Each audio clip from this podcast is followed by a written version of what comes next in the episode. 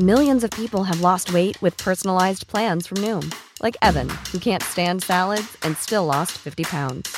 Salads, generally, for most people, are the easy button, right? For me, that wasn't an option. I never really was a salad guy. That's just not who I am. But Noom worked for me. Get your personalized plan today at Noom.com. Real Noom user compensated to provide their story. In four weeks, the typical Noom user can expect to lose one to two pounds per week. Individual results may vary.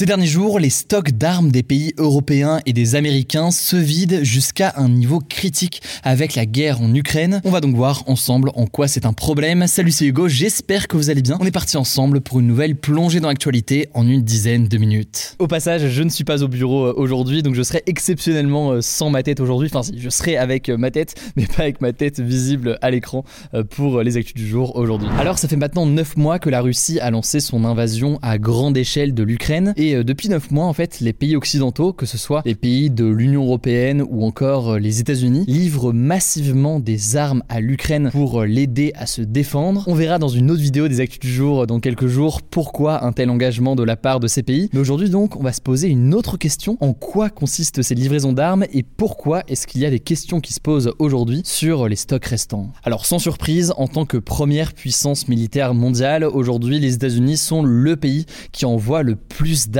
et d'équipements militaires à l'Ukraine. Ils assurent en fait à eux seuls aujourd'hui les deux tiers de l'aide militaire pour euh, l'Ukraine. Ils ont déjà acté jusqu'à présent l'envoi de l'équivalent de 40 milliards de dollars euh, d'armement et euh, l'ajout de 20 milliards supplémentaires est actuellement discuté. Le ministère de la Défense américain affirme par exemple avoir livré plus d'un million d'obus à l'Ukraine depuis le 24 février, ainsi que plus de 50 000 missiles anti-chars. Et là d'ailleurs, je vous parle de matériel militaire, mais en matière de renseignement aussi, le soutien est assez massif. Un exemple marquant que je peux vous donner, en fait, avant le début de l'invasion le 24 février 2022, euh, eh bien la CIA avait informé euh, le président ukrainien Zelensky que les Russes allaient tenter de prendre la capitale de l'Ukraine par un aéroport euh, proche de Kiev. C'est forcément donc une information très importante qui avait été communiquée au gouvernement ukrainien avant le 24 février. Et d'ailleurs, Zelensky l'a confirmé dans une interview au Washington Post cet été. Bref, pour résumer, les États-Unis aident massivement, mais ce ne sont pas les seuls. La France aussi est engagé via des livraisons assez importantes de matériel militaire. Et du coup, tous ces pays-là, une quarantaine en fait de pays dans le monde, prélèvent aussi dans leur propre stock pour envoyer des armes à l'Ukraine. Or, comme le révèle le journal Le Monde cette semaine, les stocks de ces pays qui livrent à l'Ukraine ont très fortement diminué forcément au fil des mois. Et si on reprend l'exemple des États-Unis, le niveau est même assez critique puisqu'ils sont en train d'épuiser leur propre stock d'armes essentielles, c'est-à-dire en fait le minimum que le pays souhaite garder en cas de conflit, un peu donc une réserve d'armement qui est présente au cas où. Du coup, pour faire face à ces livraisons à l'Ukraine, ces pays multiplient de leur côté depuis cet été des commandes de nouveaux matériels pour se reconstituer un stock et suivre la cadence. Sauf que, eh bien, c'est pas si facile justement euh, de suivre la cadence. Il y a plusieurs raisons. Déjà, ça prend euh, du temps de produire des armes, hein. ça peut prendre beaucoup de temps.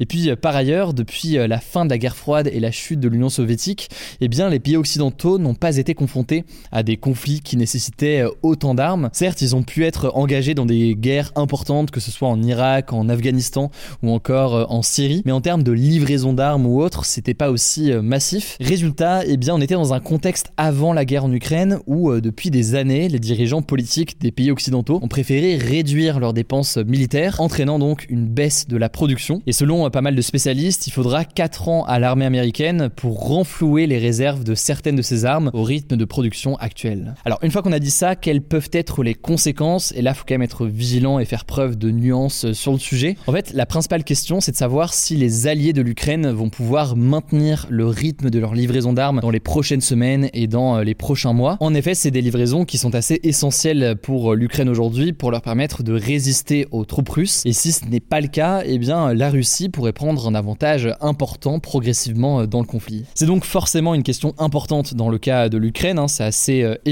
mais l'autre conséquence potentielle qu'on peut évidemment imaginer, même si jamais elle est très peu probable aujourd'hui, c'est en fait l'hypothèse d'une attaque un jour de ces pays occidentaux. À ce moment-là, eh bien, ces pays pourraient avoir plus de mal à se défendre, pas en cas de guerre à court terme, mais plutôt sur une guerre qui durerait euh, longtemps. En France, par exemple, un rapport qui a été euh, publié par deux députés en début d'année pointait déjà du doigt un stock potentiellement insuffisant pour faire face à une guerre qui durerait euh, pendant très longtemps. Bon, après, c'est important de nuancer et de comprendre notamment qu'aujourd'hui, les pays fonctionnent beaucoup avec des systèmes d'alliance. Et par exemple, l'Allemagne a fourni beaucoup moins d'armes à l'Ukraine que d'autres pays.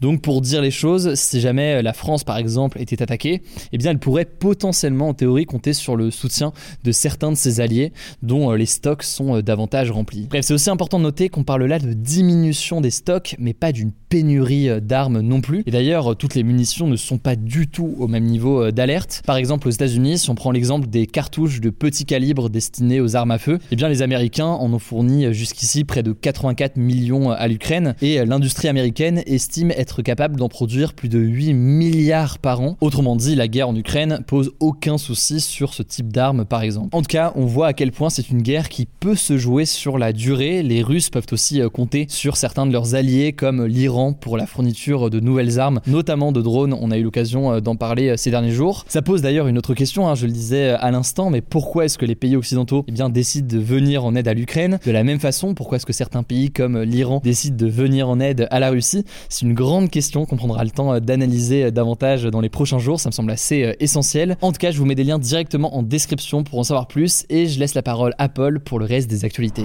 Merci Hugo.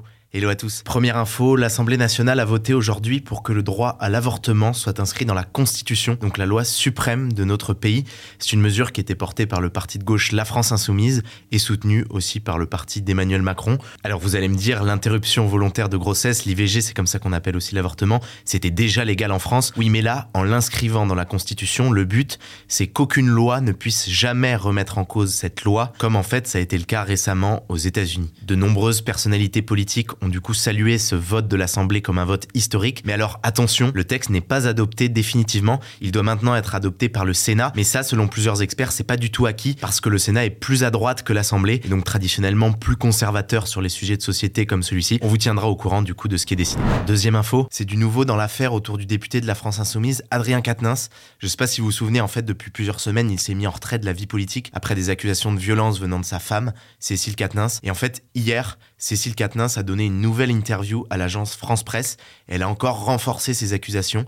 Elle dit qu'elle subit depuis des années, je cite, ses colères, ses crises et des violences physiques et morales. Ses propos tranchent donc encore plus fortement avec ceux d'Adrien Quatennens, qui de son côté a reconnu seulement une gifle, et ils mettent le parti La France Insoumise de Jean-Luc Mélenchon dans une position très inconfortable, parce que la France Insoumise est très engagée sur les questions de féminisme, et aujourd'hui plusieurs élus, notamment écologistes et socialistes, donc des membres de la NUPES, eh bien, demandent la démission d'Adrien Quatennens comme député. De son côté, la France Insoumise a expliqué que tant que la justice ne rendrait pas sa décision dans l'enquête qu'elle a ouverte, eh bien Adrien Quatennens ne participerait pas aux activités du groupe à l'Assemblée. Troisième info, ça se passe au Brésil. On vous parlait hier d'un recours du président brésilien Jair Bolsonaro pour tenter de faire annuler sa défaite à l'élection présidentielle d'octobre face à Lula. Eh bien, il a été rejeté par la justice. Concrètement, Bolsonaro voulait faire annuler tous les votes issus des urnes électroniques, mais le tribunal électoral estime que cette réclamation était, je cite, de mauvaise foi, et il demande au contraire qu'une amende de 4,2 millions de dollars soit infligée au parti de Bolsonaro en raison des violences et des manifestations qui ont eu lieu pendant plusieurs jours après les résultats de l'élection. Quatrième actu, après avoir reçu plus de 22 000 candidatures, dont 7 000 candidatures françaises, eh bien l'agence spatiale européenne a dévoilé mercredi soir sa nouvelle promotion d'astronaute, une promotion qui succède à celle de 2009, qui était elle la promotion du français Thomas Pesquet. Et comme prévu, eh bien dans cette promotion, l'ESA a favorisé le recrutement de davantage de femmes astronautes. La moitié des nouveaux astronautes sont des femmes, alors que le métier était jusqu'ici très Il faut noter aussi que l'ESA a sélectionné pour la première fois ce qu'elle appelle un parastronaute, un astronaute atteint d'un handicap physique. Il s'agit du britannique John McFall. Et enfin, Cocorico, je vous le disais, il y avait 7000 candidatures françaises sur les 22 000, c'est beaucoup. Et bien parmi les 17 astronautes sélectionnés, il y a deux Français, Arnaud Prost en tant qu'astronaute de réserve, mais surtout Sophie Adenau, qui fait partie des 5 astronautes qui ont été recrutés comme titulaires, donc au même titre que Thomas Pesquet. Sophie Adenau, elle a 40 ans, c'est une ingénieure, pilote d'hélicoptère dans l'armée. Elle est notamment connue pour avoir été en 2018 la première femme pilote d'essai d'hélicoptère. Cinquième info, le film Avatar 2, qui va sortir au cinéma le mercredi 14 décembre en France, eh bien est sous grosse pression financièrement. Son réalisateur, James Cameron, a affirmé dans une interview à JQ que le budget initial avait été largement dépassé et que maintenant, pour être rentable, eh bien Avatar 2 devra être troisième ou quatrième au box-office de tous les temps. Et oui, rien que ça, ça veut dire que le film concrètement va devoir apporter au minimum 2 milliards de dollars de recettes. Et oui, car si aujourd'hui on se refait le classement, le top 3 des plus gros succès de l'histoire au box-office, c'est en troisième position Titanic, avec 2,2 milliards de dollars de recettes, puis en deuxième position Avengers Endgame, qui avait fait 2,7 milliards de dollars de recettes en 2019. Et en première position, est-ce que vous l'avez? Eh bien oui, c'est Avatar 1, sorti en 2009 et qui avait fait à l'époque 2,9 milliards de dollars de recettes. Allez, dernière info pour la route. La semaine dernière, je sais pas si vous vous souvenez, je vous parlais d'un village entier mis en vente en Espagne. Eh bien, on a trouvé une annonce encore plus inhabituelle. Ça se passe en Indonésie. C'est un archipel de 100 îles paradisiaques et désertes qui est en vente. L'archipel s'appelle la réserve de Widi. Il va être mis aux enchères début décembre. Alors, il y a une condition, c'est que l'acheteur devra s'engager à mettre en place un tourisme durable pour préserver la biodiversité exceptionnelle de cet endroit, il ne pourra développer que 17 des 100 îles. Ceci dit, il faut noter que l'accès à cet archipel ne se fera a priori qu'en jet privé ou en petits avions. Il est à 2h30 de Bali, donc comme modèle de tourisme durable, on peut dire qu'on aura vu mieux. Voilà, c'est la fin de ce résumé de l'actualité du jour. Évidemment, pensez à vous abonner pour ne pas rater le suivant, quelle que soit d'ailleurs l'application que vous utilisez pour m'écouter. Rendez-vous aussi sur YouTube ou encore sur Instagram pour d'autres contenus d'actualité exclusifs. Vous le savez, le nom des comptes, c'est Hugo Décrypte. Écoutez, je crois que j'ai tout dit. Prenez soin de vous et on se dit à très vite. Mom deserves the best, and there's no better place to shop for Mother's Day than Whole Foods Market. They're your destination for unbeatable savings, from premium gifts to show-stopping flowers and irresistible desserts. Start by saving 33% with Prime on all body care and candles. Then get a 15-stem bunch of tulips for just $9.99 each with Prime. Round out Mom's menu with festive rosé, irresistible berry chantilly cake, and more special treats. Come celebrate Mother's Day at Whole Foods Market.